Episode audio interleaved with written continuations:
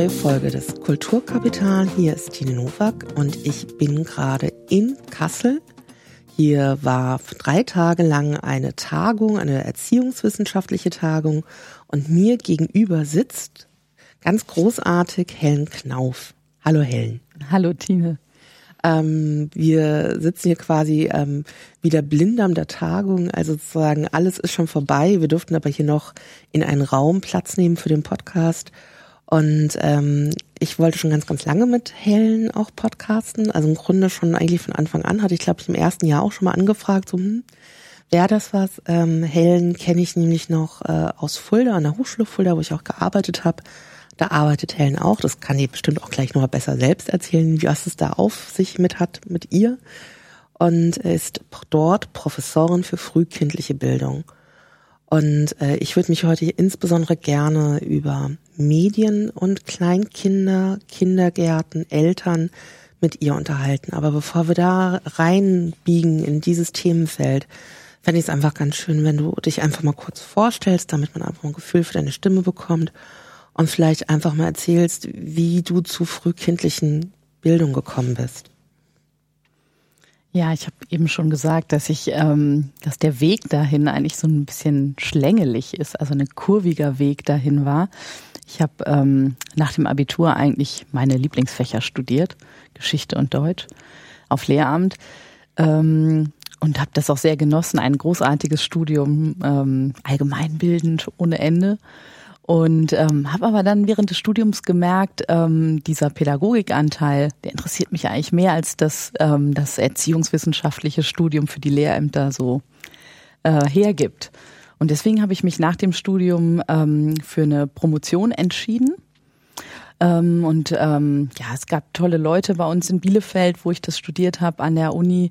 Ähm, unter, unter anderem eben auch Dieter Barke, der ja Medienpädagoge war ähm, dieses die Feld auch sehr geprägt hat und äh, das war für mich natürlich auch irgendwie ein wichtiger geistiger Impulsgeber. Ähm, dann hat mich aber auch die Hochschuldidaktik gepackt. Ähm, ist auch für mich immer noch ein wichtiges Thema, auch wenn ich dafür nicht berufen bin und das nicht mein Hauptarbeitsgebiet ist, läuft es für mich auch immer noch äh, nebenher und damit beschäftige ich mich halt immer noch gerne.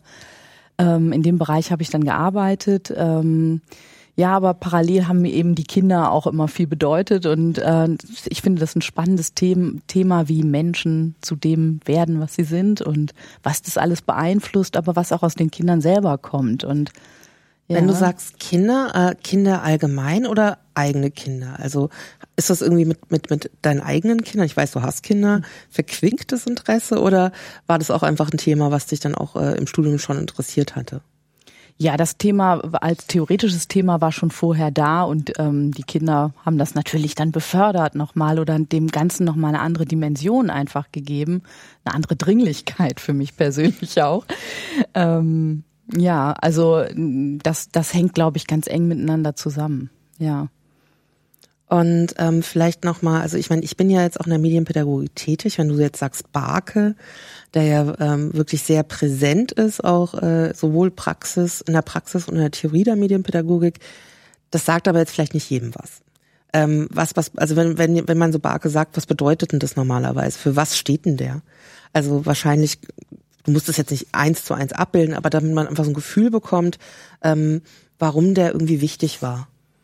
Ja, ich glaube, Barke hat schon sehr stark dazu beigetragen, dass Medien ähm, als Teil von Kindheit auch sichtbar geworden sind und als, ähm, als Teil der, der kindlichen Lebensumwelt und auch ernst genommen wurden. Ähm, also der Begriff der Medienkompetenz ist ja sehr stark durch ihn geprägt und der ist ja auch immer noch präsent oder an dem arbeiten sich ja auch immer noch viele ab und ähm, dass eben Medien auch ein Bildungsinhalt sind und ein Bildungsinstrument zugleich. Und ähm, dass sich damit auseinanderzusetzen eben auch für Erziehungswissenschaftlerinnen und Wissenschaftler lohnt, das ist, glaube ich, eine seiner, seiner, ein, ein, einer seiner zentralen Impulse gewesen. Und war der auch so als Mensch äh, irgendwie so, dass man irgendwie so von dem angesteckt wurde oder ich meine, ich, ich, der ist jetzt auch schon in den 80er, 80er Jahren noch gestorben oder Anfang nee, 90er? Ähm, ähm, 99, oh glaube ich. Ja. Mhm. Ich habe das jetzt noch viel früher vor, also eigentlich sollte ich das besser wissen. Ähm, aber ähm, wie, wie war der so? Ja, unheimlich persönlich. Also ähm, er hat die Studierenden unheimlich ernst genommen, ähm, sehr zugewandt und äh, ja auch schon begeistert für sein Thema. Ähm, aber natürlich auch ähm, diese 68er Typus, der jeden gleich geduzt hat und ähm, aber das auch ernst meinte, also wo das nicht eine Floskel war, das habe ich so immer bei ihm wahrgenommen, sondern ähm, der wirklich auf Augen die Augenhöhe gesucht hat, auch mit Studierenden. Ähm, und ähm, ja, wenn man irgendwie in seinem Arbeitskontext dann noch irgendwie mit ihm verbunden war, da war einfach irgendwie eine sehr, ähm, ja, so ein Funke, der da war irgendwie, der war da, ja. Ich meine, also beeindruckende Person. Also das äh, kommt jetzt auch genauso rüber, ähm, nehme ich auch so wahr. Ähm, und ich weiß ja, dass du auch, auch heute noch äh, viel mit Medien, also du hast ja keine Professur für Medienpädagogik und für die frühkindliche Bildung, an ein anderes Feld. Aber äh, du arbeitest auch heute noch sehr stark mit Medien, mit äh, Social Media, mit Blogs, also mit sehr vielen Ausformungen des Medialen und guckst auch in deinem Forschungsfeld durchaus, was Kinder, was in Kindergärten, was mit Eltern in ihrer medialen Nutzung, Mediennutzung ähm, da passiert. Ähm, glaubst du, das ist da auch, dieser Funke ist da bei ihm übergesprungen oder war das immer schon so? Hast du dich schon immer so auch für Technik interessiert? Ähm, wie kam das? Nee, also ich glaube, das war schon ein wichtiger Impuls einfach und, und ähm, dieser Gedanke, also ich nenne das immer so in meinem Kopf sowas wie so ein Medien-Mainstreaming. Also dass Medien eigentlich in allen Lebensbereichen eine Rolle spielen und ähm, dass man eben immer wieder ähm, Anknüpfungspunkte auch findet und sucht, ähm, wo Medien, welche Art Medien, ich benutze es jetzt wie ich als Containerbegriff, gerade als ein Sammelbegriff für alles, alle möglichen Formen von Medien, also dass diese mediale Vermittlung eigentlich immer eine Rolle spielt ich glaube, das ist schon was, was in der Zeit in, in mir sozusagen ausgelöst wurde. Also außer dem Mitschnitt im Radio in meiner Kindheit ist meine Technikaffinität sonst nicht so groß gewesen. Okay, also du hast aber schon tatsächlich also ein Radio, äh, Radiomitschnitte gemacht. Was, was, was, also ist es alles oder hast du auch eine Kamera gehabt? Also vielleicht fangen wir doch damit an. Weißt du noch, wie du Medien genutzt hast als Kind? Ja, Radio war für mich total wichtig. Also ähm, ich, so für mein Gefühl ist der WDR so meine Familie auch ein Stück weit. Also die verschiedenen Sender ziehen sich sozusagen durch mein Leben. Damals WDR 1 war total wichtig für mich als Jugendliche. Ähm, heute heißt es ja eins live, da sieht man schon, wie alt ich geworden bin. Ähm, und ähm, also das, das war für mich ein wichtiges Medium und Musik natürlich irgendwie in der Jugend total wichtig. Fotografie ist aber auch wichtig gewesen. Ich habe irgendwie zum Abitur eine Spiegelreflexkamera gekriegt. Mit der habe ich gerne und viel fotografiert, Dias. Hast du vorher so eine kleine Knipskamera gehabt? Ja, so eine Konika, die konnte man so auf und zuziehen. Ja, ja, ja. Das war damals total in in den 80ern. Hatte meine Schwester auch. Also kann ich mich noch sehr, sehr gut dran erinnern, habe ich immer geklaut. ähm, okay, also klar, auch eine eigene Mediennutzung als Kind, als Jugendlicher gehabt. Dann die, die Prägung durchs Studium. Ähm, und wie bist du aber dann tatsächlich, also du interessierst dich, du hast dich angefangen für Kindheit, frühe Kindheit zu interessieren. Aber wie bist du an den Ort gekommen, wo du jetzt im Grunde tätig bist? Fulda, das ist eine Hochschule. Das kann ich so gut sagen, weil ich da ja auch angestellt war. Die kenne ich ganz gut. Also zwei Jahre war ich auch dort gewesen. Und ähm, wie, wie hat's dich dahin verschlagen? Was machst du da? Was ist da eigentlich dort ein normales Arbeitsfeld? Ja, der Schwerpunkt ist halt die frühkindliche Bildung, wie du schon gesagt hast. Ähm, damit beschäftige ich mich viel und ähm, ja, das da also ich glaube, das Leben ist ja auch voller Zufälle und ich glaube, da zeigt sich das auch mal wieder. Ähm, ich habe mich in Fulda beworben für dieses Studiengebiet, ohne zu wissen, dass äh, Fulda eigentlich für Online- und Blended Learning Studiengänge sehr ähm, ausgewiesen ist und auch eine gewisse Tradition hatte. Also ich bin da jetzt auch schon sechs Jahre, fast sieben Jahre und ähm, selbst damals äh, gab es da schon eine etablierte Struktur von Online und Blended Learning Angeboten. Und ähm, also nachdem das Thema Medien dann eher in den Hintergrund getreten war und ich mich stärker auf klassisch auf ähm, frühkindliche Bildung ähm, konzentriert habe, also auf die traditionelleren Felder, Konzeptionen von Kindertageseinrichtungen, pädagogische Konzepte, äh, Professionalisierung der Fachkräfte, das waren wichtige Themen, Berufsfindung, also warum äh, werden Menschen eigentlich Erzieherinnen und Erzieher, das waren so Themen. Ähm, ist dann nochmal diese, dieses grundsätzlich vorhanden, bei mir vorhandene Interesse dieser, ähm, das ist dann nochmal angefacht worden, eigentlich durch diesen Kontext auch, den es in Fulda gibt und bis heute gibt. Äh, und ähm, ja, dann da haben, haben, hat sich dann auch für mich so ein, also ein Kreis geschlossen, klingt so ab, abgeschlossen, aber es war für mich nochmal, ich konnte wieder einen Faden aufnehmen. Und dann ist das Thema Medien eben auf, mit Blick auf die früh, den frühkindlichen Bereich nochmal stärker für mich präsent geworden. Ähm, wenn ich jetzt Studentin bei dir wäre, also dann wäre ich Studentin der frühkindlichen Bildung oder der Sozialarbeit oder was genau wäre ist dieser Studiengang? Und ähm, wie muss man sich so ein Studium bei dir vorstellen oder an der Hochschule Fulda, der frühkindlichen Bildung? Was sind das für Leute, die bei euch da aufschlagen und das werden wollen? Wo landen die eigentlich dann? Also sind das alles ähm, studierte Erzieherinnen oder was macht da den Unterschied aus? So einfach so ein bisschen hineinfühlen in das, wo du gerade tätig bist um dann zu gucken, ähm, wie wir die Medien da auch nochmal stärker auch sichtbar machen. Ja, also ähm, man muss dazu sagen, wir haben ja viele Studiengänge bei uns am Fachbereich Sozialwesen in Fulda und die frühkindliche Bildung, die frühkindliche inklusive Bildung ist nur einer davon. Ähm, aber wir können den ja jetzt mal in den Vordergrund stellen. Also ich unterrichte auch in anderen ähm, Studiengängen, aber ähm, das ist sozusagen für mich auch ein ein Kernstück natürlich, weil es mit meiner Denomination ganz eng verknüpft ist. Ähm, ja, die äh, Studentinnen und Studenten, es sind vor allem Studentinnen, äh, die zu uns kommen, haben größtenteils Berufserfahrung als Erzieherinnen um, oder anders profilierte pädagogische Fachkräfte in Kindertageseinrichtungen, haben aber nicht studiert. Also es ist ja in der Regel eine Fachschulausbildung. Und äh, unsere Studierenden äh, machen dann ein Teilzeitstudium, ein berufsbegleitendes Studium, das sich aus äh, Präsenzwochenenden zusammensetzt, aber eben aus vielen auch Online-Modulen, die rein online stattfinden. Und ähm, ja, in diesen Lehrveranstaltungen begegne ich Studierenden, begegnen mir Studierende. Ähm, und ähm, ja, da spielen dann viele Faktoren, also jeweils das Thema natürlich eine sehr große Rolle. Im Moment mache ich zum Beispiel ein, eine Veranstaltung zum Thema Familie. Also welche Rolle Familie für Fachkräfte in Kindertageseinrichtungen spielt, wie sich auch Familie gewandelt hat, all diese Dinge. Und dann sind wir ganz direkt wieder bei äh, der Frage der Medien angekommen. Und ähm, das ihr sehr stark auch E-Learning einsetzt, bedeutet ja auch, ähm, also es auch die Studierenden äh, müssen sich damit irgendwie auch zu Rande, die müssen damit zu Rande kommen. Ähm, E-Learning bedeutet bei euch auch was? Also ähm, mit was für Werkzeugen arbeitest du da? Also ich weiß, die Hochschule Fulda gibt schon einiges vor. Arbeitest du nur mit dem, was dir sozusagen zu, zur Verfügung gestellt wird? Oder was nutzt du alles, um überhaupt mit deinen Studierenden da Unterricht machen zu können? Mhm. Also es gibt sozusagen so eine Basisausstattung der Hochschule, die ähm, in einer Lernplattform besteht. Wir arbeiten mit OpenOLAT.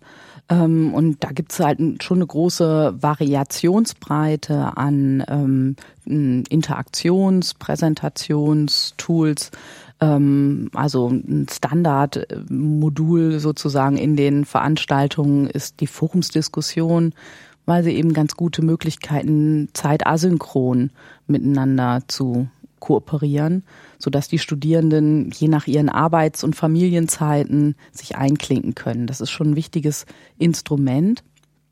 Ähm, wir haben auch verschiedene synchrone ähm, Tools in, äh, auf der Lernplattform. Mm, ich habe aber im letzten Jahr angefangen, auch nochmal mit Blogs zu äh, experimentieren. Ähm, und äh, habe mit Studierenden in einem Modul zum Thema Inklusion, allerdings in dem Studiengang Soziale Arbeit, ähm, gearbeitet, wo sie eben selber Blogbeiträge rund um Inklusion schreiben sollten. Und ähm, das war echt eine besondere Erfahrung. Also, wie, viel, wie viele Studierende hattest du da? Also ich meine, das ist ja auch gar nicht so einfach, äh, viele Studierende in so einem, also Blog bedeutet ja schreiben, man muss das alles als Lehrende auch lesen. Ähm, wie, wie hast, wie viel, mit wie vielen Leuten hast du dich da auseinandergesetzt? Wie hast du das äh, gemacht? Also in dem Modul waren 34 Studierende, 35 in der Kante.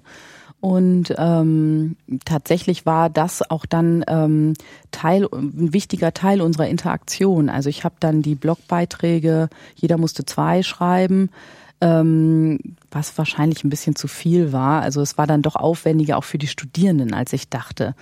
Ähm, die haben mir die dann geschickt und dann habe ich ihnen Feedback darauf gegeben. Ähm, und ich hatte mir vorher vorgestellt, dass es irgendwie, okay, man schreibt da mal vier Stichworte und dann ist das erledigt. So war es aber nicht, sondern es war schon dann sehr ausführliches Feedback. Und ähm, am Ende des Moduls habe ich dann gedacht, dass das eigentlich der Kern des Lernprozesses für die Studierenden, aber auch für mich war, ähm, weil da unheimlich viel passiert ist zwischen uns und äh, man diesen Lernfortschritt zwischen diesem ersten Textentwurf und dann dem nachher publizierten Blog so toll sehen konnte. Und ähm, da ist mir eben auch nochmal so diese Notwendigkeit ja von so einem Lehrcoaching letztlich klar geworden. Ähm, und ähm, ja, da bietet der Blog, glaube ich, einfach eine sehr natürliche Umgebung dafür, weil es einfach notwendig ist, ein Feedback zu geben. Und es ist nicht künstlich irgendein Text, den Sie dann noch dreimal überarbeiten müssen, sondern es ist notwendig, dass der Text äh, nicht nur fachlich fundiert ist, äh, gut belegt ist, dass er lesbar ist, ähm, adressatengerecht geschrieben und so weiter und natürlich fehlerfrei. All diese Dinge, die bekommen auf einmal eine, ganz andere Relevanz, als wenn das was ist, was dann irgendwo in den Dropboxes auf OLAD verschwindet. Und ähm, ich glaube, das haben wir alle Studierende und ich ähm, als sehr konstruktiv empfunden. Also ich kann, ich kann das total gut nachvollziehen. Ich ähm, habe ja selbst auch schon mit Studierenden im Blog gearbeitet. Und ähm, das ist schon auch ähm, faszinierend, weil äh, wenn jemand wie ich und du auch, also du bist auf Twitter unterwegs, du hast selbst einen Blog, so ähnlich geht's mir ja auch. Also äh, wir sind medial äh, da, wir drücken uns auf den digitalen äh, Weltenwerkzeugen auch aus. Ähm, und man würde so denken, oder zumindest ich hatte irgendwann das gesagt, ein Blog ist so ein alter Hut, wen interessiert denn das, ja? Also es ist ja so ganz einfach. Äh, da macht man sich halt einen Blog. Und äh, diese Erkenntnis immer wieder, dass da halt ähm, junge Menschen kommen zwischen 20 und 25, auch mal älter, also Studierende sind ja divers, also ist da große Diversität drin. Aber für die ist es halt was komplett Neues. Also, dass auch noch dieses, dieses Medium, was, was ist denn eigentlich ein Blog? Wie schreibe ich da drin? Wie, ich muss das verlinken? Also einfach auch diese ganze Kommunikation auch und was das eine Herausforderung auch für einen noch darstellt. Und das ist was mit einem macht, wenn man plötzlich anfängt daran zu schreiben. Das ist dann auch für einen selber, auch als Lehrende durchaus immer wieder auch überraschend. Also mittlerweile bin ich das schon gewöhnt, dass es mich wieder immer wieder überrascht.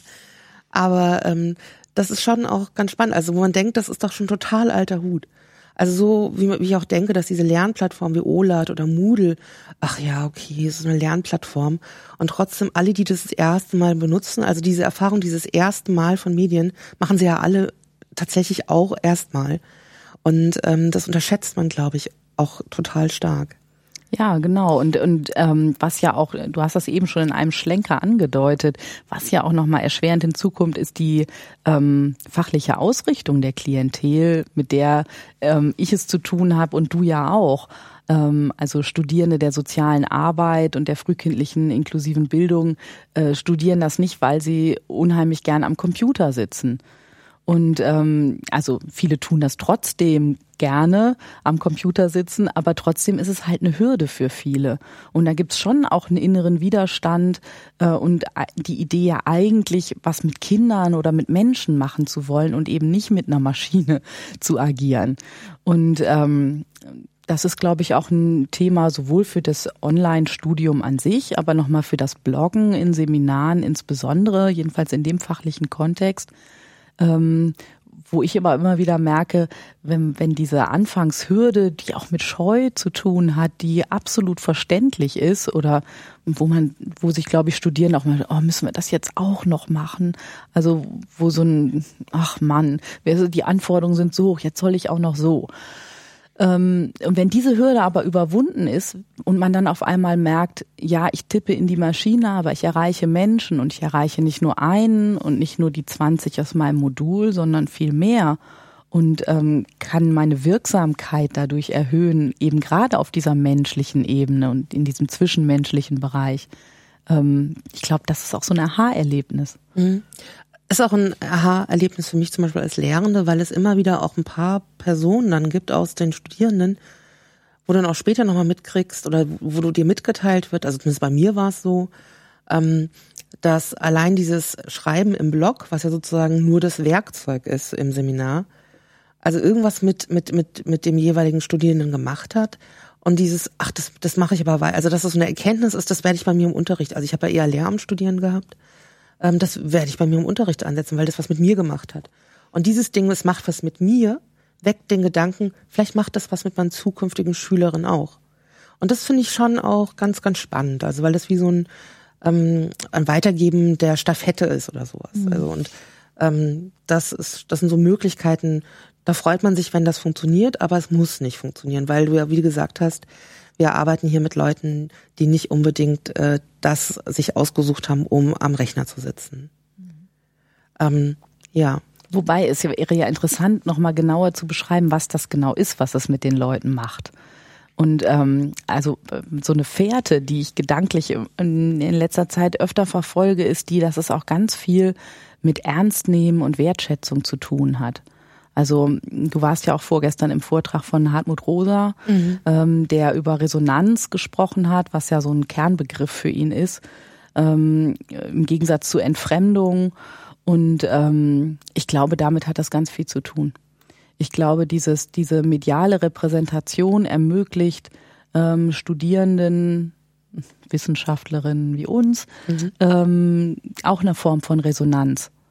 Äh, Resonanz zu bekommen, das, das, den Teil von einer Welt, der Welt zu sein, von einer Community zu sein und ähm, ja, eine, eine Reaktion auszulösen. Ich glaube, es ist auch ein bisschen dieses im Spiegel in anderen eine Möglichkeit von sich selbst zu erkennen, die man vielleicht noch gar nicht selbst in der Lage ist, in sich selbst zu sehen. Mhm. Also ich glaube, mhm. das ist auch, also ich finde dieses, äh, dieses diese Resonanzmetapher gefällt mir, auf der Ebene nicht nur das sozusagen in dem Form von Hall, also ich, ich, ich, rede und es gibt einen Widerhall, also es gibt eine Resonanz von jemand anderen auf das, was ich rausgegeben habe in die Welt, sondern was ich daran faszinierend finde, ist, mm, dass es in diesem Widerhalt unter Umständen, dass man das Gefühl, dass, dass man ein Bild von sich gespiegelt bekommt, wo man denkt, das will ich auch gerne sein. Also so wie du mich siehst, wäre ich auch tatsächlich gerne. Und ähm, das kann auch tatsächlich ganz viel mit einem dann halt machen. Also mhm. dann sind diese besagten Bildungsprozesse möglicherweise, die mhm. dann äh, was auch wirksam werden. Ja, das ist ja auch was, was äh, zum Beispiel Goffman beschrieben hat ähm, in diesem äh, in diesem Konzept des Impression Management. Also dass man die Eindrücke, die man vermittelt, ähm, auch managt, dass man die steuert von sich. Und damit hat das, glaube ich, auch zu tun. Und ähm, man könnte in so einem ersten Reflex denken, äh, ja, man will halt einen guten Eindruck machen. Darum geht's. Ähm, aber ich glaube, es ist differenzierter und es hat eben auch was sehr Positives, sich darüber Gedanken zu machen, welche Impression äh, nach außen dringt. Und ähm, genau, die hat auch eine Rückwirkung. Es gibt eine, eine Wechselwirkung zwischen diesen Bildern, die man von sich erzeugt und ähm, dem Selbst. Und ich glaube, es ist eher eine Positivspirale, die da in Gang kommt. Mhm, ich kenne das, was du gerade beschreibst, auch so. Jan Schmidt hat auch ganz stark ja auch über dieses ähm, sich Verhalten in äh, Social Media und sozialen Netzwerken äh, geschrieben. Und er redet ja auch von sowas wie Identitätsmanagement, also was Jugendliche zum Beispiel machen oder auch ähm, um Klaus Neumann Braun gab es ein Forschungsprojekt, die haben sich angeguckt, wie sich Leute auf Facebook oder Social Media ähm, Netzwerken also fotografisch darstellen. Die Profilbilder auch. Genau. Ne? Mhm. Und ähm, und wenn man jetzt das schon bei, bei Studierenden erkennt, die so ein bisschen, die sind ja jetzt nicht mehr so ganz klein und jung, sondern das sind ja schon quasi ausgereifte Menschen. Und natürlich passiert da auch noch unglaublich viel im Studium. Ähm, dann ist es ja vielleicht umso interessanter, und das, da kommen wir jetzt runter auf deine Profession zurück. Wie ist denn das mit diesen kleinen Menschen, also mit Kindern bis, was ist ich, zehn, acht, sieben, also frühkindlich wäre dann sozusagen vielleicht bis sechs oder so. Ähm, wie, wie werden die denn in die Welt nicht nur reingeschmissen, das wäre vielleicht ein bisschen zu weit, aber was passiert denn da, wenn die sich mit Medien ausdrücken oder deren Eltern? Mhm. Ähm, also äh, wie, was, was für Erfahrungen hast du denn da gemacht? Oder vielleicht fangen wir erstmal noch einen Schritt vorher an. Du hast gesagt, du hast dich über dieses Studium ähm, oder die Lehre dort, bist du den, den Medien und der Mediennutzung wieder nahe gekommen. Wie oder ab welchem Punkt hast du das wieder reingenommen in deine, deine Forschung, in deine Lehre, dir nämlich anzugucken, was machen eigentlich Kinder, Kindergärten, Erzieher, Eltern mit Medien? Und insbesondere mit was für Medien? Ja, genau. Also das, das ist im Grunde auch der Weg, den ich ähm, da eingeschlagen habe, ähm, ganz nah an dem, was wir gerade für die Studierenden beschrieben haben, ähm, dass mir nämlich ähm, bei meinen Streifzügen durchs Netz und die sozialen Netzwerke äh, aufgefallen ist, dass es ähm, nicht gerade aus Deutschland, aber aus anderen Ländern zahlreiche pädagogische Fachkräfte aus Kindertageseinrichtungen gibt, die ähm, über ihren professionellen Alltag berichten auf welcher Ebene auch immer.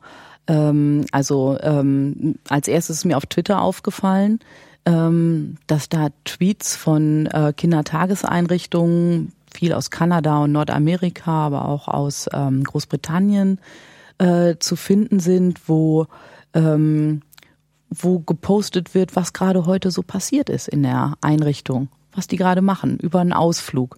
Einfach ein Bild, die Kinder von hinten zu sehen, ein Thema, auf das wir vielleicht gleich noch kommen, die Kinder irgendwie in einem Wald unterwegs entdecken, irgendwie einen großen Laubhügel. Ähm, mit einem kleinen Kommentar oder ein Tweet, wo ähm, ein lustiger oder kluger, ein weiser Ausspruch eines Kindes unter dem Hashtag Overheard in the Classroom zu finden ist. Und ähm, da habe ich gedacht, das ist ja interessant die posten also hier in den sozialen Netzwerken, was sie in der Kita so machen. Warum machen die das? Und dann habe ich weiter gesucht, dann habe ich versucht, das zu systematisieren ähm, und bin auf viele Einrichtungen gestoßen, die da unterwegs sind. Und dann habe ich gedacht, das muss es auch auf Facebook geben. Ja, und da gibt's noch viel, viel mehr. Da also ähm, die Fülle von Einrichtungen, ähm, also wenn man mal Early Childhood Center, Early Childhood, Kindergarten, wie es ja in den USA die ähm, erste Stufe, der, wo die Fünfjährigen hingehen, äh, heißt, ähm, wenn man diese Suchbegriffe mal eingibt, dann taucht auf einmal eine Fülle von Einrichtungen aus, auf die ähm, aus ihrem Alltag posten. Und ähm, ja, das finde ich total spannend und ähm, habe mir überlegt, so was ist die Motivation, wen wollen die damit eigentlich erreichen? Und damit habe ich mich ähm, in den letzten zwei Jahren relativ intensiv auseinandergesetzt, das zu ergründen. Ähm, ich bin jetzt erstmal qualitativ tastend vorgegangen. Ähm, was jetzt fehlt, wäre mal der große Überblick, mal zu gucken, wie ist es denn eigentlich mengenmäßig? Welche Rolle spielt das eigentlich? Ähm, ja. Wie, wie ist es da? Ähm, ist es so, dass tatsächlich die ähm, Einrichtungen, die US-amerikanischen, die du da gefunden hast, als Einrichtungen so offiziell twittern? Oder ist es tatsächlich so, dass äh, in, in Nordamerika Twitter so eine Selbstverständlichkeit hat, wie vielleicht hier WhatsApp, dass einfach ähm, Erzieherinnen privat das ähm, weiterteilen? Ähm, ich kann das, ich kann das gar nicht einschätzen. Also nach meinem Eindruck und ähm, ich war ja auch letztes Jahr in den USA und habe da mit äh, Fachkräften gesprochen, die das machen. Und äh, nach meinem Eindruck ist es so, dass sie sehr ähm, klar trennen zwischen der professionellen Persona und der privaten. Es sind keine, ähm, keine offiziellen Accounts der Institution, sondern der Person. Aber sie als Fachkraft, als Lehrerin, als Erzieherin posten in ihrer Rolle, in dieser Berufsrolle.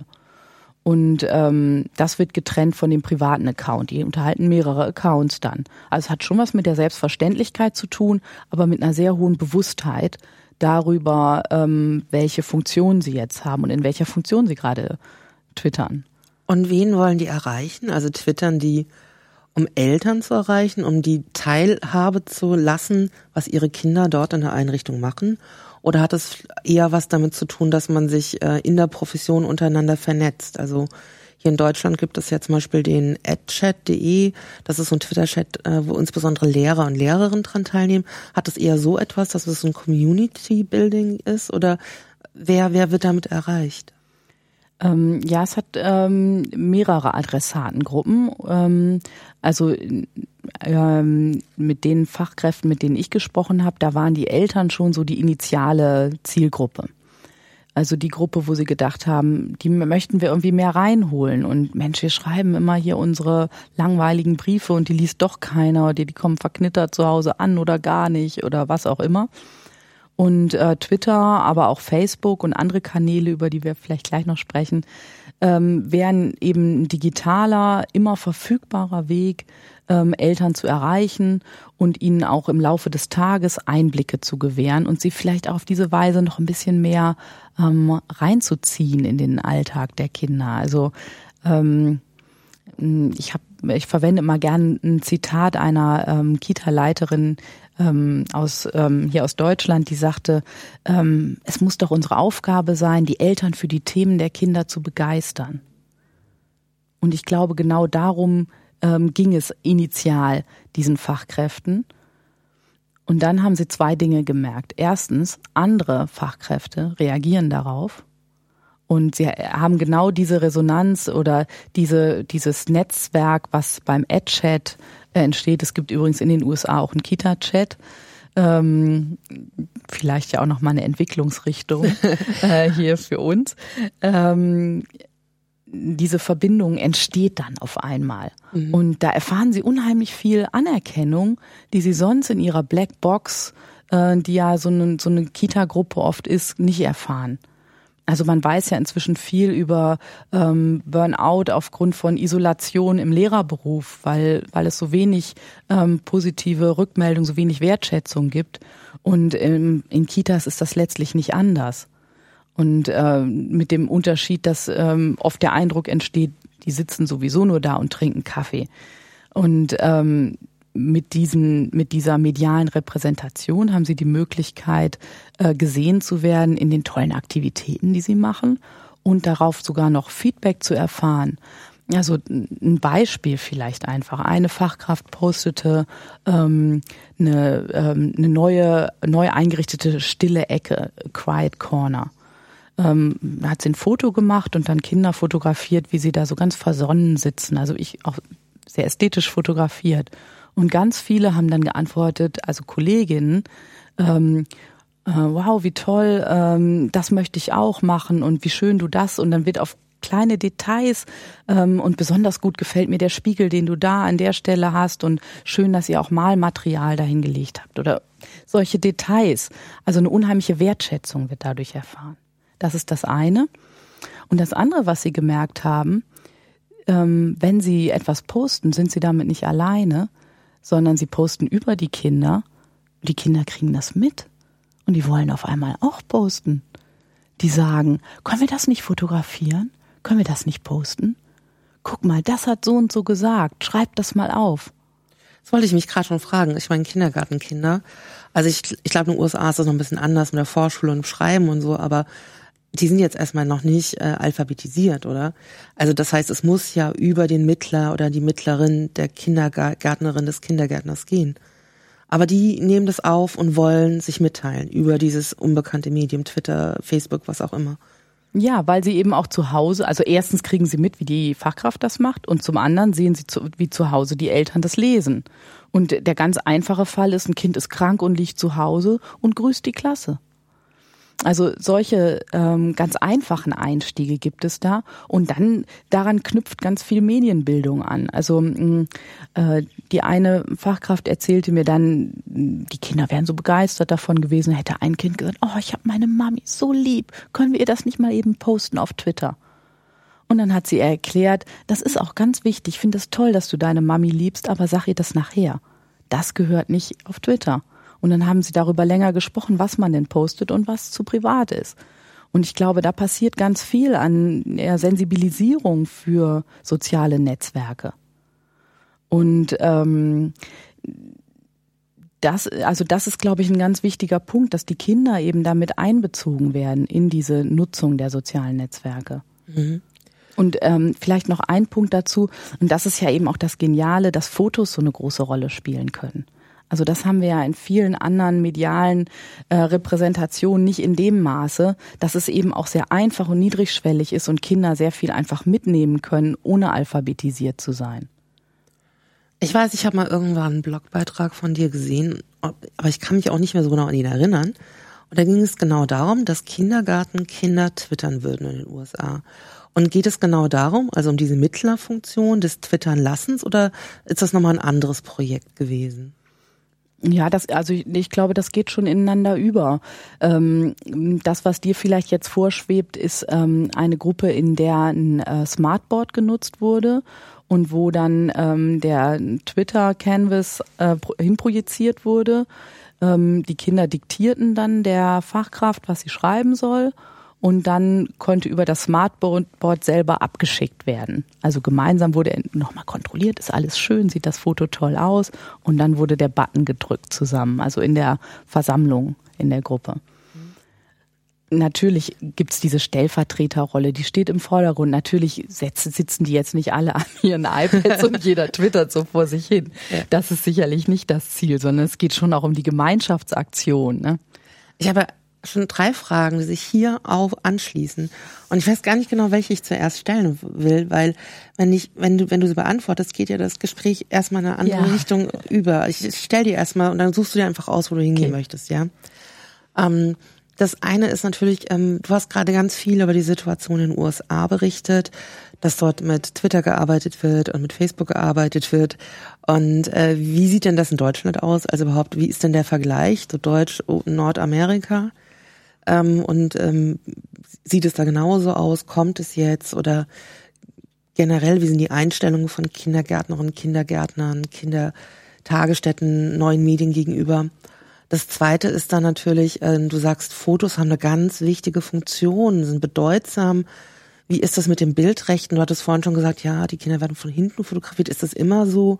Wie ist es überhaupt mit, mit, mit den Gesetzen in den USA? Also gibt's und sind diese, diese Kindertagesstätten äh, ähm, staatlich oder nicht? Gibt es da irgendwelche Regulationen? Also aus Deutschland ist das ein ganz wichtiges Thema. Also ich denke, es wird in den Kindertagesstätten nicht anders sein als in den Schulen.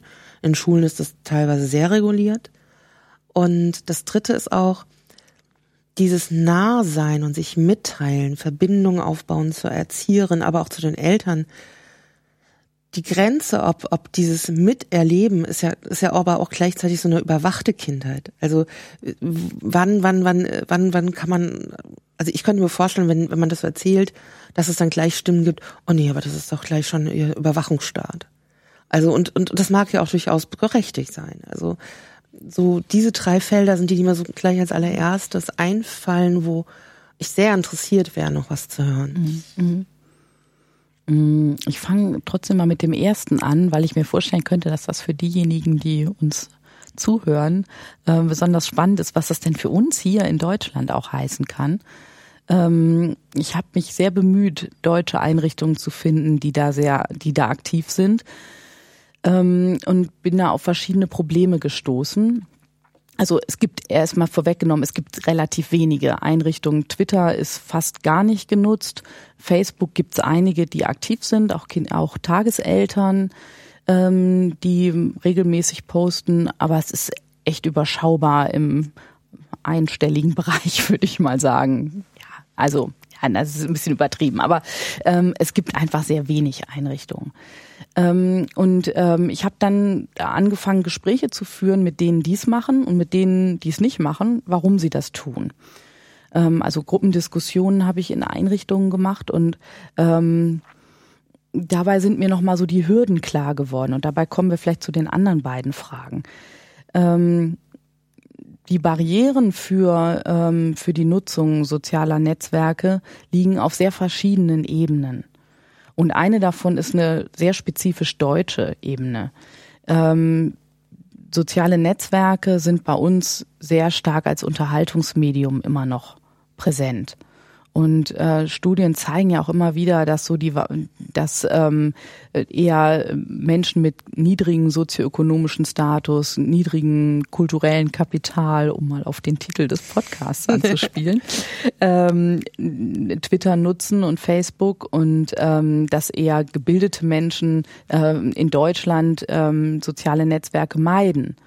Ähm, und das ist tatsächlich ein deutsches Phänomen. Und natürlich schlägt, sie, schlägt sich das auch nieder in der Nutzung äh, für Bildungskontexte und erst recht, wenn es um Kinder geht. Mm, deswegen gibt es da eine sehr, sehr große Barriere. Also diese Netzwerke sind nicht als Bildungsmedien bei uns in dem Sinne verortet. Und das ist ja auch was, was wir erleben, wenn wir sagen, lass uns bloggen mit unseren Studierenden. Also das gibt, schlägt sich auf allen Ebenen ähm, nieder. Ähm, eine andere Barriere ist natürlich die technische, die Ausstattung. Ähm, bevor mm, in iPads äh, investiert wird oder gar ein Smartboard, ähm, ist so viel anderes zu finanzieren. Und ähm, da ist dann, sind dann Medien auf der Prioritätenliste einfach auch weiter hinten. Und äh, das hängt wieder ganz eng zusammen mit diesem mit dieser juristischen Ebene. Und das ist tatsächlich auch ein Thema, ähm, das man genauer angucken muss und wo auch viel Graubereich noch ist. Also was darf eigentlich eine Einrichtung posten? Ähm, die Bilder, wo die Kinder nur von hinten oder nur ihre Hände zu sehen sind, ähm, sind dann eine Lösung. Mit, wenn man die gut macht, kann man damit viel Atmosphäre erzeugen und auch viel Aussagekraft hinbekommen. Also die Botschaft, die, die rüberkommen soll, nämlich das haben wir gemacht und hier sind die Kinder aktiv, die kommt rüber. Die kann man auch ohne Gesichter zeigen. Und das ist tatsächlich auch was, mh, was wir in den USA in vielen Einrichtungen auch haben. Also die achten schon auch darauf. Ähm, die grenzenlose Naivität, die wir da manchmal unterstellen, die ist, glaube ich, ein bisschen ungerecht. Also ähm, in den Gesprächen mit Eltern, die ich geführt habe, wurde das eben auch immer wieder deutlich, dass sie da großes Vertrauen haben, dass die Kinder nicht identifizierbar sind, dass keine Namen genannt werden.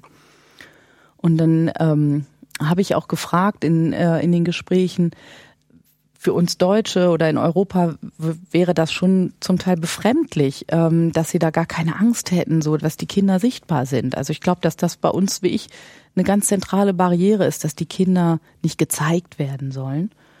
Und ähm, dann haben die Mütter, mit denen ich gesprochen habe, gesagt, ähm, also in unterschiedlichem Stil, aber mit, mit demselben Tenor, ähm, ja, ähm, vielleicht gibt es irgendwie dunkle Ecken im Internet, wo das missbräuchlich verwendet wird, aber ehrlich gesagt, die realen Gefahren, dass auf dem Hinweg zur Schule irgendwas passiert oder dass sie sich verletzen auf dem Spielplatz, die sind doch viel, viel größer.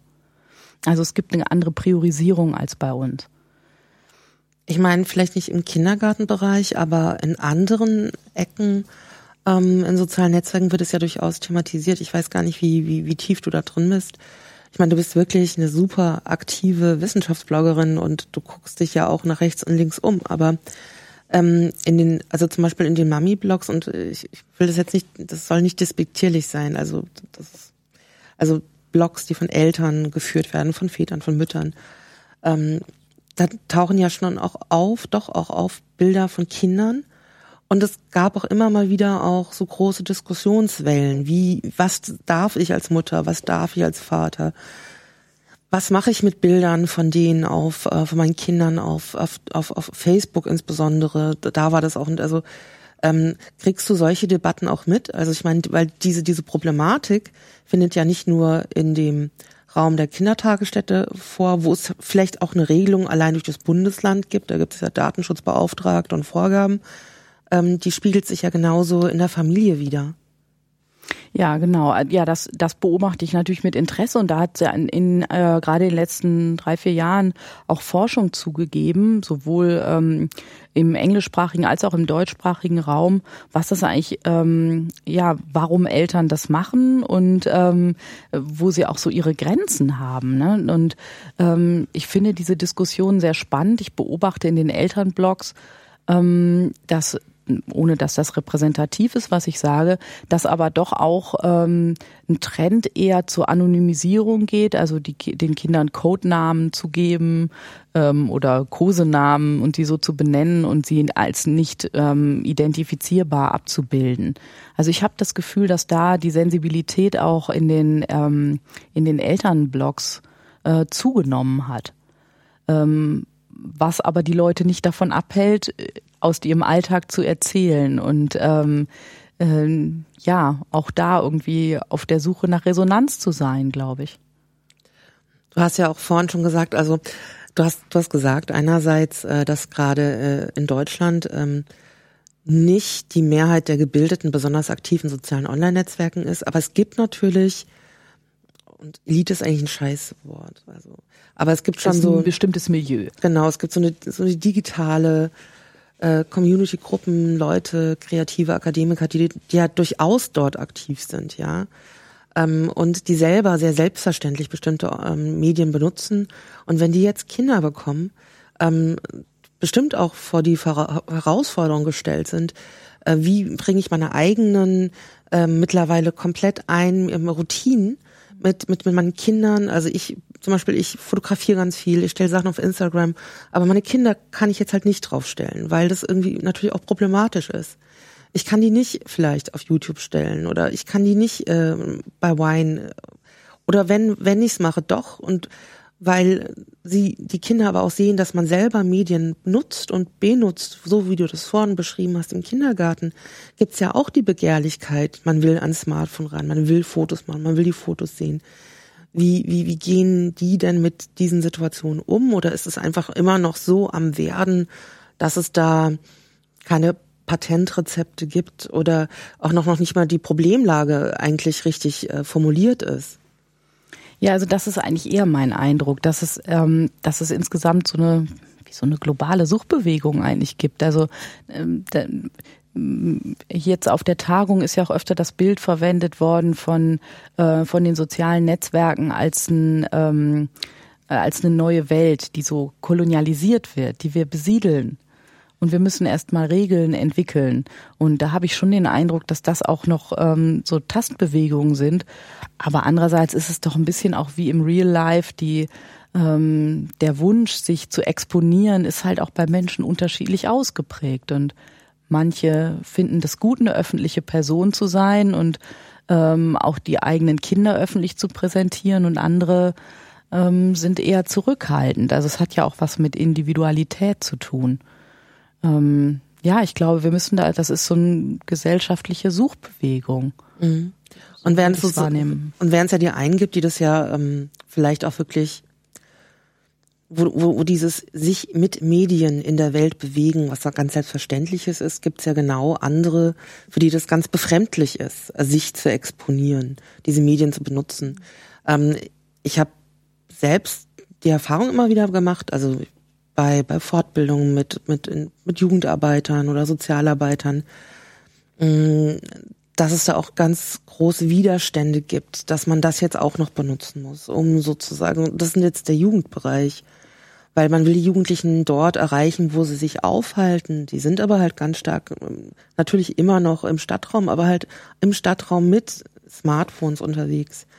Und ähm, es gibt einfach meine Erfahrung war da immer, dass es immer sehr große Widerstände gab. Nicht bei allen und das ändert sich total stark in den letzten Jahren, dass, dass man das jetzt auch noch machen muss. Und ich kann mir vorstellen, abgesehen von den strukturellen Problemen, ähm, Datenschutzauflagen, die in Kindertagesstätten jetzt auch äh, wirken, ist das doch bestimmt auch etwas, das, also so wie deine Studierenden die Blogs nicht kennen, sind ja wahrscheinlich auch dort einfach vielen Erzieherinnen die Medien nicht so vertraut, um die nutzen zu können und zu wollen. Und weil wahrscheinlich einfach genug auch genauso genug anderes zu tun ist. Ja, genau. Es ist einfach dann ein Thema unter vielen. Und ähm, natürlich gibt's da auch so eine Art ähm, Überdruss, jetzt noch auch das noch zu machen. Und, äh, und befördert wird das ja auch noch durch die Vorstellung, ähm, die man ja auch ernst nehmen sollte, dass, ähm, dass die Kita vielleicht auch eher ein Schonraum sein sollte, wo die Kinder mal ähm, medienfrei haben. Also ähm, es gibt ja immer diese Floskeln von den Kindern, die dann die Zeitschrift oder das Buch durch Wischen umblättern wollen oder so. Das sind ja immer die, die Bilder, die dann so halb ironisch lächelnd, aber eigentlich doch auch anprangernd äh, gemalt werden. Und wie gut ist es doch, dass es dann einen Raum gibt, wo die Kinder mal ähm, nicht diese ähm, Medienpräsenz haben. Und ja, ähm, also beides führt dazu, dass, dass das tatsächlich nicht so leicht ähm, zu integrieren ist. Ähm, ich versuche jetzt mal zu sortieren und mehrere ähm, Perspektiven dafür aufzuzeigen. Ähm, die eine ist, ähm, dass natürlich gerade die jüngeren Fachkräfte selber alle auf Facebook sind und ihre Urlaubs- und Party- und ähm, ihre Cartoons posten und all diese Dinge. Ähm, und das zu entdecken und zu merken, ach, das kann ich ja auch beruflich nutzen und es geht genauso einfach wie das Foto von meinen schönen Muffins hochzuladen, kann ich auch genauso gut mal das machen, vielleicht auf einem anderen Account. Ähm, ich glaube, das ist ein leicht zu gehender Schritt. So, das wäre, ähm, wäre, glaube ich, eine Perspektive. Worüber wir tatsächlich nachdenken müssen, wer ist die Frage, welche Rolle äh, können denn, sollen Medien denn überhaupt spielen? Also ähm, Schreckensbilder von Kindern, die dann alle vor den PCs in der Kita sitzen und wunderbar stillgestellt sind, ähm, drängen sich vielleicht manchen da auf. Und ich glaube, das ist nochmal ein ganz wichtiger Punkt. Und da sind wir fast schon wieder dann bei Dieter Barke. Ähm, die Idee, dass Medien produktiv genutzt werden, die ist, glaube ich, oft noch nicht so präsent. Also dass Kinder eben nicht Konsumenten von Medien sind, sondern, und das ist ja eine, eine Riesenchance gerade der digitalen Medien, dass schon kleine Kinder ähm, was Konstruktives damit treiben können. Äh, das ist, glaube ich, eine Riesenchance. Aber kann, ich meine, ähm, ähm, haben dich da deine ähm, Untersuchungen auch in solche Bereiche reingeführt? Also wie insbesondere kleine Kinder auch selber Medien produzieren? Wie ist das jetzt tatsächlich mit diesen Tablets und dem Wischen und ähm, wie würdest du die, also wenn es so eine Art ähm, Bild Deutschland 2016, wie, wie würdest du die Situation, also nicht vielleicht quantitativ, aber in deinem subjektiven Erleben, aber aus professioneller Sicht beschreiben? Also in wie, privaten Kontexten oder? Vielleicht ist es am einfachsten, ich meine, du, vielleicht tatsächlich, wie erlebst du das privat? Du bist ja auch Mutter, du hast bestimmt auch Bekannte, die Kinder haben und das ist sozusagen die eine Perspektive, die, glaube ich, jeder mit dir teilen kann, der irgendwie Kinder oder Nichten oder Geschwister oder was auch immer hat. Ähm, und das andere ist, äh, inwiefern du dich genau mit diesem Phänomen, was Kinder und Eltern oder welchen Alter, was da gerade passiert, was geht, was nicht geht, wo du auch Dinge vielleicht schon bedenklich findest, mhm. wie du das siehst. Also vielleicht sozusagen diese zwei Sichten nochmal zu teilen.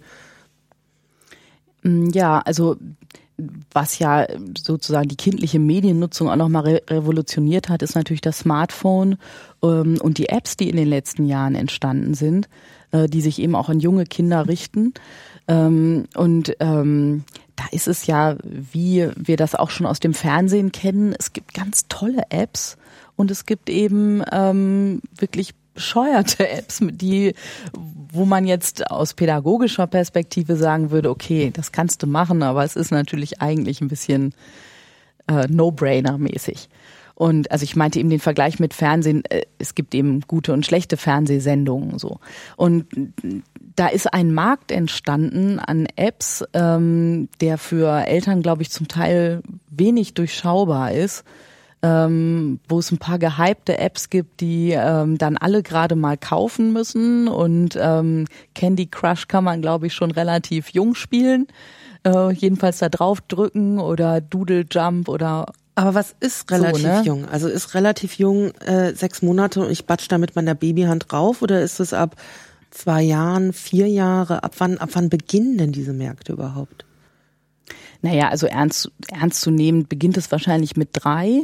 Also da gibt's schon Apps, die ähm, wo Interaktion möglich ist.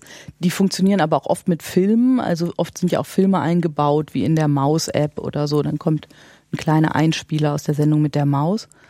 Ähm, aber ähm, es gibt äh, daher eine, eine riesige Bandbreite. Also ähm, zum Beispiel habe ich in der letzten Woche einen Vortrag gehört von der Kollegin Isabel Zorn von der TH Köln, ähm, die sich damit beschäftigte, welche äh, wie digitale Medien zur Unterstützung von Kindern mit besonderen Bedürfnissen eingesetzt werden können in Kitas.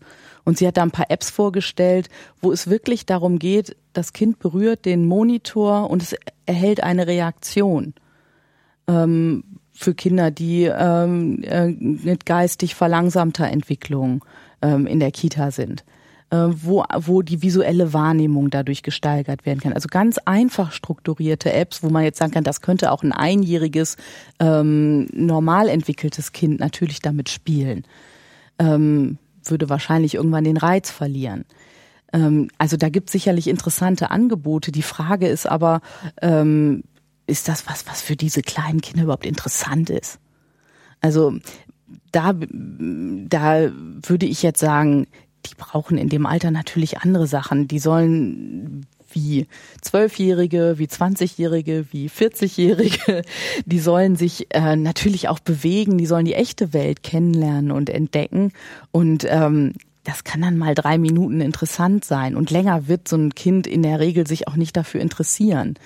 Ähm, also wir tun in diesem Diskurs manchmal auch so, als seien Kinder Automaten ähm, und äh, wenn ich es nach draußen setze, dann hat es eine tolle Erfahrung und wenn ich es vors Handy setze, dann hat es da eine, findet es das toll. Aber so funktionieren Kinder ja gar nicht, sondern nach meiner Erfahrung auch mit meinem jetzt jüngsten Kind, als die Älteren in dem Alter waren, gab es so Smartphone-Apps in dem Maße noch gar nicht.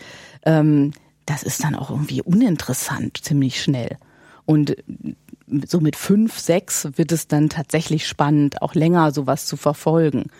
Und da ist dann schon, muss man dann schon mal genauer gucken, was sind jetzt sinnvolle Apps und was nicht. Ähm, du hattest ja vorhin auch schon dieses Bild ähm, ähm, von solchen Vorstellungen, dass man Kinder vor Rechner sitzt, äh, setzt, also wie so äh, die Sprachlabore, programmierter Unterricht, alles wird automatisiert. Dann hattest du eben diese ähm, Apps benannt äh, für Kinder mit besonderen Bedürfnissen, wo sozusagen eine Reaktion simuliert wird durch das Gerät. Ähm, wenn du, wenn du von solchen Dingen redest oder erzählst, berichtest, ähm, erlebst du auch sehr viel äh, auch Widerstand, also in der Art von, das kann, also wie du eben gesagt hast, können wir seinen Kindern gar nicht antun. Und wie, wie schätzt du das tatsächlich ein? Also inwiefern tut man Kindern was Gutes, nicht Gutes, sie da mit Medien in Kontakt zu bringen und sie auch andere Erfahrungen oder Berührungs, äh, also sozusagen sich von Medien berühren zu lassen. Also tatsächlich haptisch auch berühren zu lassen. Emotional kennen wir, dass mhm. jeder Film guckt, dann ja. sind so schnell berührt. Mhm. Also bin ich ganz sicher, ob ich jetzt in die richtige Fährte tappe. Wenn nicht, gibst du mir Zeichen, bitte. ähm, äh, ich ähm, ich habe eigentlich relativ viel Vertrauen zu Kindern. Also ähm, ja, das ist diese ganze Medienwelt ist für junge Kinder eine Gefahr und Kinder sind irgendwie sensibel und prägbar und beeinflussbar. Ähm, aber ich, ich bin eigentlich überzeugt davon, dass, äh, dass Kinder sehr deutlich signalisieren, was sie brauchen und was nicht. Natürlich braucht es auch sensible, sensible Eltern, die dem zuhören und die da auf diese Signale achten. Ähm, aber ich sehe jetzt erstmal, äh, ähm, also auf deinem Laptop klebt dieser schöne Aufkleber, das Internet macht unser Leben kaputt oder macht dein Leben kaputt. Wie heißt es? Oder zerstört es das Leben? Zerstört das Welt? Leben. Ja, ja so. Und ähm, also so kommt, kommt mir manchmal die Kritik irgendwie so vor, dass das Smartphone macht die Kinder kaputt oder so. Als so, als so eine Totschlagsargumentation. Und ähm, ich glaube, es ist kein Weg, damit umzugehen. Das Internet ist da, die Smartphones sind da, die Apps sind da. Und ähm, ich glaube, es nützt nichts, ob ich jetzt sage, das ist schädlich für Kinder oder das ist ganz toll für Kinder. Es wird da sein, die Kinder werden es in ihr Leben integrieren und die Eltern äh, werden da, wo sie es für sinnvoll halten, diese Technik ähm, in das Leben ihrer Kinder hineinlassen. Wenn du die Möglichkeit hättest, in irgendeiner dieser Bereiche intervenieren zu können, irgendwas bauen, machen zu können, wär's, würdest du dir die Technik vornehmen? Würdest du die Kindersituation der Kinder verbessern, Kinder stärken, Medienkompetenz? Würdest du eher sagen, oh, wir brauchen ganz viel für die ganzen Erzieher? Oder würdest du dir einfach mal die ganzen Eltern zur Brust nehmen wollen und dort irgendwie, also was ist, was ist sozusagen das Umfeld, wo man am ehesten entweder erreichen könnte oder wo es am meisten Bedarf hat, auch mal was zu tun, wenn man jetzt irgendwie unendliche Möglichkeiten hätte, was man natürlich nicht hat. Also das hängt natürlich auch damit zusammen, dass ich mich damit am meisten beschäftigt habe. Ich glaube, ich würde schon auf der Ebene der, der Erzieherin, der Fachkräfte ansetzen, ähm, weil ich glaube, dass, dass sie eigentlich in einer sehr machtvollen Position sind weil sie diese, ähm, die sehr in Familien ja sehr unterschiedliche Nutzung von Medien beeinflussen können. Also ähm, ich würde das jetzt mal unter die Überschrift äh, Inklusion setzen. ähm, denn äh, viele Familien sind von den medialen Entwicklungen, die das Milieu, das wir nicht Elite nennen wollen in unserem Gespräch, ähm, die dieses Milieu mitmacht, die davon völlig abgehängt sind. Und ähm, ich glaube, Pädagoginnen und Pädagogen haben ähm, die Möglichkeit, Kinder, die dazu nie einen Zugang finden können, können würden oder nur sehr selten und auf Umwegen und sehr spät, ähm, hätten die Möglichkeit, ähm, diesen Digital Divide ein Stück zu überbrücken. Ähm, und, und das, glaube ich, ist eine Riesenchance, weil ähm, die kompetente, um mal diesen alten Begriff zu verwenden, die kompetente Nutzung von Medien doch ähm, immer mehr ein Schlüssel zu Bildung, äh, zur Bildung und damit auch zu einem guten Leben für Menschen wird. Und indem man Kindern da ähm, ja diesen, diesen Samen legt, sozusagen, äh, Medien auf diese Art zu nutzen, ähm, äh, eröffnet man ihnen sehr große Chancen. Und an dem Punkt würde ich gerne ansetzen, wenn ich könnte. Äh, würde ich mir natürlich auch wünschen, dass du das kannst. ähm, ich würde vielleicht nochmal nachfragen wollen, wir haben vorhin schon kurz drüber geredet, Kinder, die selber jetzt diese Geräte nutzen, also nicht irgendwie durch Kindergärten oder sonst was, ähm, was, was, was, was machen die damit oder warum haben die daran so großes Interesse? Wie kann, wie, wie schätzt du das ein? Warum ist, also ich erlebe das äh, schon als meine kleinen Nichten sehr klein waren, die hatten immer ein Rieseninteresse an allen Smartphones. Die wollten alle Smartphones haben und rummachen und auch Spielzeuge, die Smartphones waren, für, waren für die total interessant. Warum, warum ist da, also warum sind die da so fasziniert von und was alles machen die damit? Also was, was bedeutet das ihnen?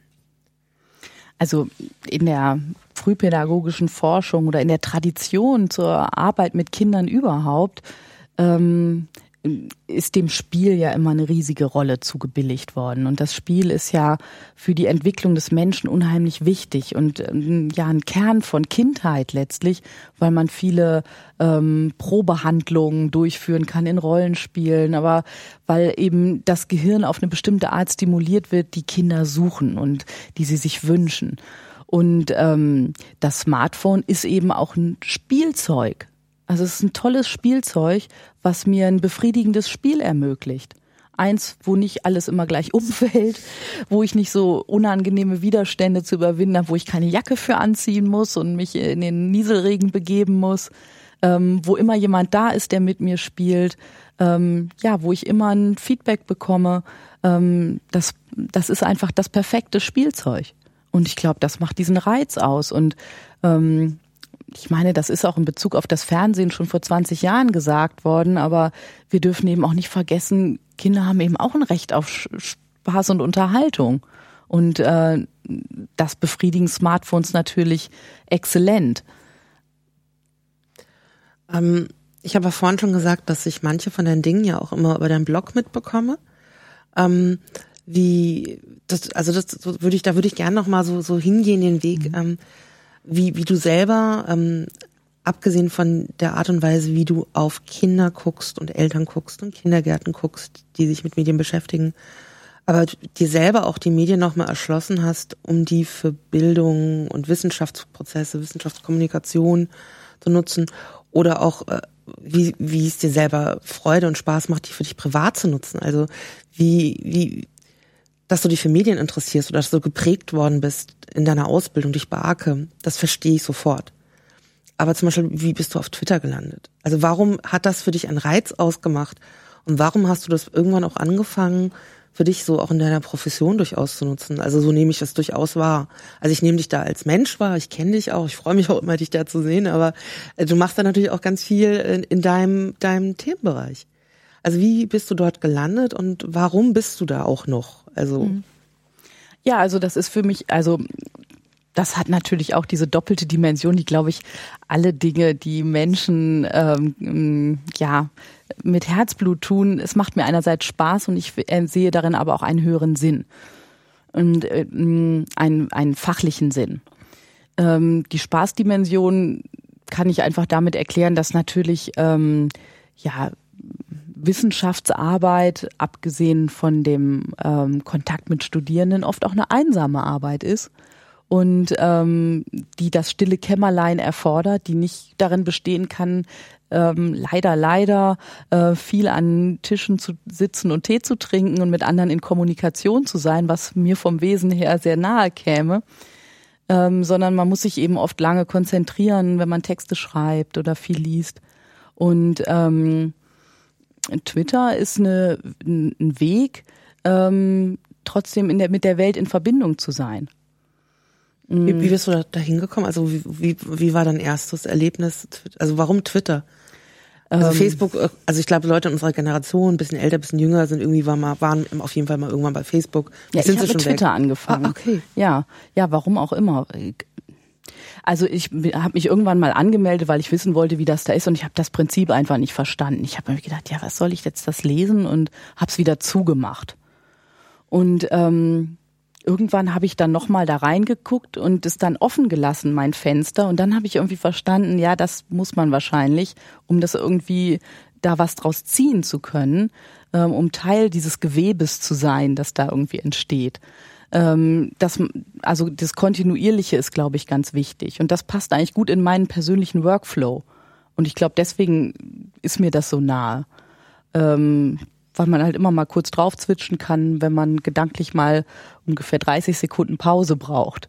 Und ähm, ja, es passt, glaube ich, gut in meine Art zu denken rein. Und ähm, was sind das für Leute, mit denen du dich dann austauschst? Also wo, wo hast du überhaupt darüber jetzt plötzlich auch ähm, Wege reinbekommen, die du vielleicht darüber nicht gefunden hättest? Oder bilden sich einfach die Strukturen ab, die du auch so hast? Nee, das ist, ist schon ist ja einfach sehr unterschiedlich. Mhm. Also ähm, natürlich hat man immer so seine Ankerpersonen. Ich glaube, am Anfang warst du eine davon, mhm. weil du ähm, schon relativ vernetzt auf Twitter warst, als ich dazu kam. Ähm, und darüber entdeckt man dann ja wieder andere Leute, die man dann auch irgendwie kennt oder deren Namen man schon mal gehört hat.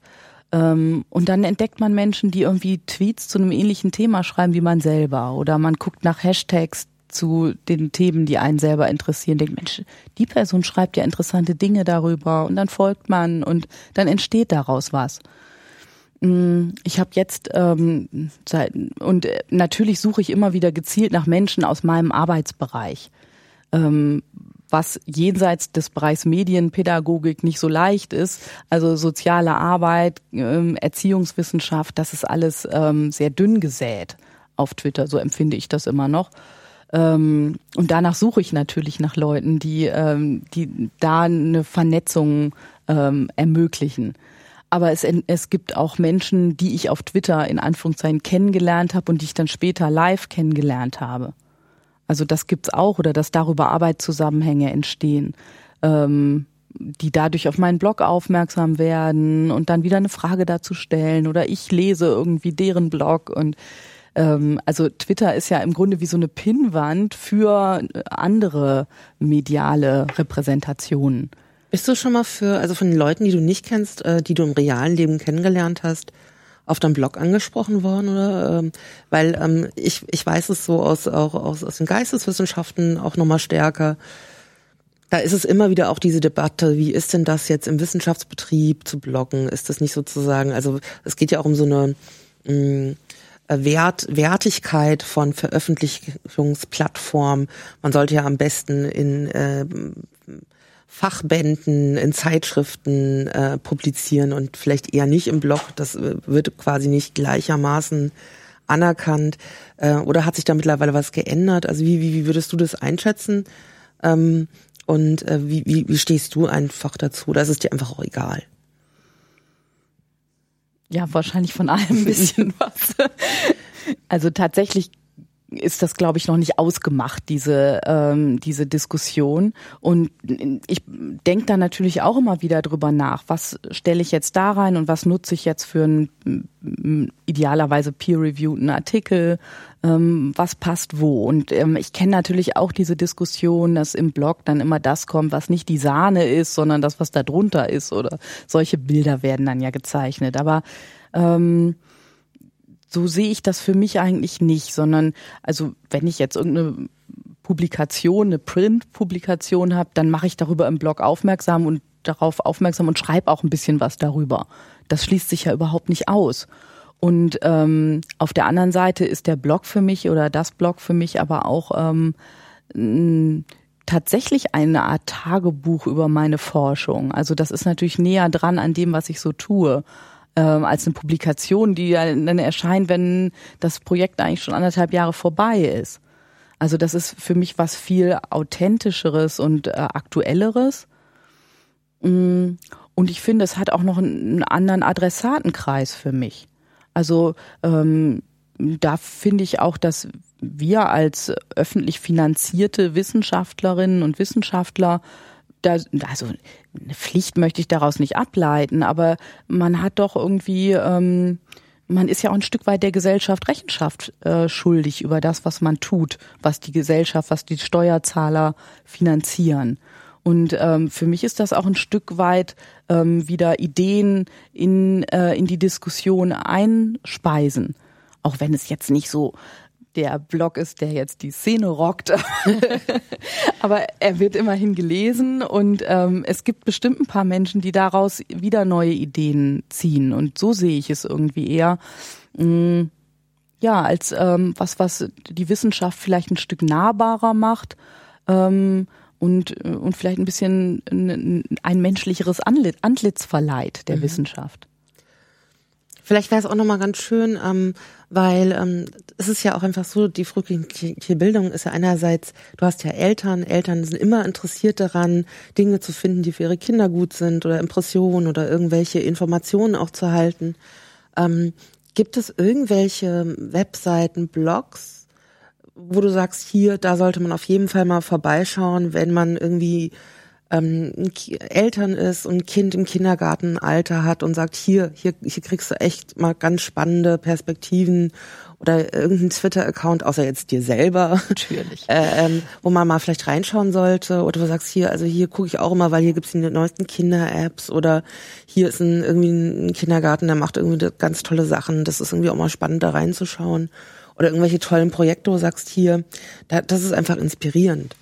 Ja, also ähm, was ist natürlich, also es gibt sehr schöne Blogs, die die verschiedene Medienformate, ähm, also sei es Bücher, sei es Apps, sei es Kinderfilme ähm, besprechen. Also da gibt's wirklich richtig schöne ähm, Seiten, die auch ähm, aktuell immer gepflegt werden und das lohnt sich total. Also ähm, Links müsste ich dann nochmal nachtragen. Mhm. Ähm, das können wir ja dann auch nochmal machen. Ähm, das ist, glaube ich, eine Anlaufstelle, die man gut über Blogs erreichen kann. Ähm, und darüber hinaus finde ich es auch immer spannend. Ich hatte ähm, im Januar einen Blog, irgendwie in 14 Blogs um die Welt, wo ich nochmal vorgestellt habe, verschiedene ähm, Kitas, die regelmäßig aus ihrem Alltag bloggen. Und da sieht man unheimlich viel, was die machen und aber auch wie kulturell verschieden äh, die sich die sich präsentieren. Ähm, ja, ich glaube, das, das ist einfach auch nochmal inspirierend für äh, Fachkräfte insbesondere, was so in anderen Ländern getan wird. Und durch welche Länder ist dann diese, diese Reise gegangen in, in den Blogs? Also ich habe versucht, so um die Welt zu fahren, wobei ich ähm, den Kontinent Afrika weitgehend ausklammern musste. Das, äh, natürlich gibt es da auch Sprachbarrieren. Also Russland konnte ich mir jetzt auch nicht so gut erschließen. Ähm, also es gibt schon einen Fokus auf englischsprachigen Ländern, aber ansonsten habe ich schon, also Nordamerika, Kanada, ähm, Australien, Asien und ähm, verschiedene europäische Länder einbezogen. Und das macht einfach nochmal deutlich, wie viel auch in Bewegung ist. Und ähm, ja, ich stelle mir irgendwie vor, dass es sowas wie auch so eine globale Community of Praxis geben könnte, wo ähm, Menschen, die ähm, in der frühkindlichen Bildung unterwegs sind, sich vernetzen und Ideen austauschen. Denn die pädagogischen Ideen, sei es ähm, Montessori oder Reggio, das sind natürlich Ansätze, die weltweit genutzt werden. Und warum sich nicht vernetzen? Vielleicht ist es genau der Aufruf, mit dem wir vielleicht aus dem Podcast rausgehen, ähm, in, in genau dem Gedanken des Vernetzen. Ähm, man kann sich bei dir melden, wer sich für das Thema interessiert, oder? Ja, allerdings. Du gerne. bist erreichbar. ja. Ähm, ich danke dir für das Gespräch. Ähm, und ähm, ich bleib einfach weiter und guck, was du tust und machst. Man kann das wirklich sehr gut nachvollziehen. Ähm, danke, Helen. Ja, danke, Tine. War schön, mit dir zu reden. Ja, und äh, tschüss und alle Infos und alle äh, Notizen äh, sind einfach äh, im Blog zum Podcast bei www.kulturkapital.org. Auch der Link zum Twitter-Kanal und zu den Blogs von der Helen. Alles, was wir haben, wird dort auch aufgeführt. Guckt da einfach mal rein. Und ähm, genau, wir sagen jetzt einfach Tschüss. Thank you